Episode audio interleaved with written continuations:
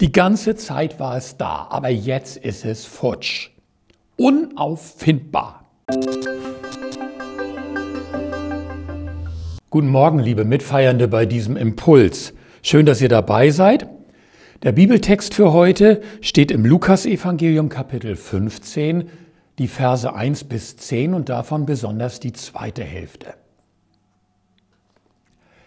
Ich kann das ja so nachempfinden.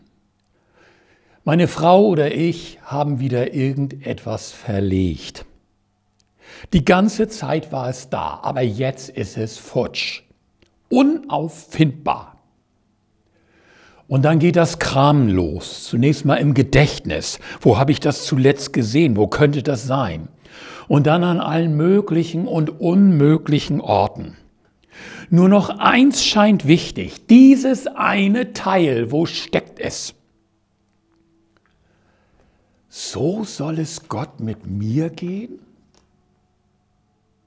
Manchmal merken wir ja erst, was uns etwas oder was uns jemand wert ist, wenn es nicht mehr da ist. Tom Sawyer und Huck Finn, die probieren das ja irgendwann mal aus. Die verdrücken sich auf eine Insel im Mississippi und sind die nächsten paar Wochen weg. Und dann kehren sie erst zu ihrer eigenen Beerdigung wieder. Natürlich nicht, ohne sich vorher nochmal die Trauer reden, was für tolle Jungs sie gewesen sind und wie alle sie geliebt haben und wie schlimm das ist, dass sie weg sind, angehört zu haben. So hat Tante Polly vorher nie mit ihnen geredet. Und ich? Ich bin Gott einen Freudentanz wert, wenn wir einander wiederfinden. So sehr hat er nach mir Ausschau gehalten.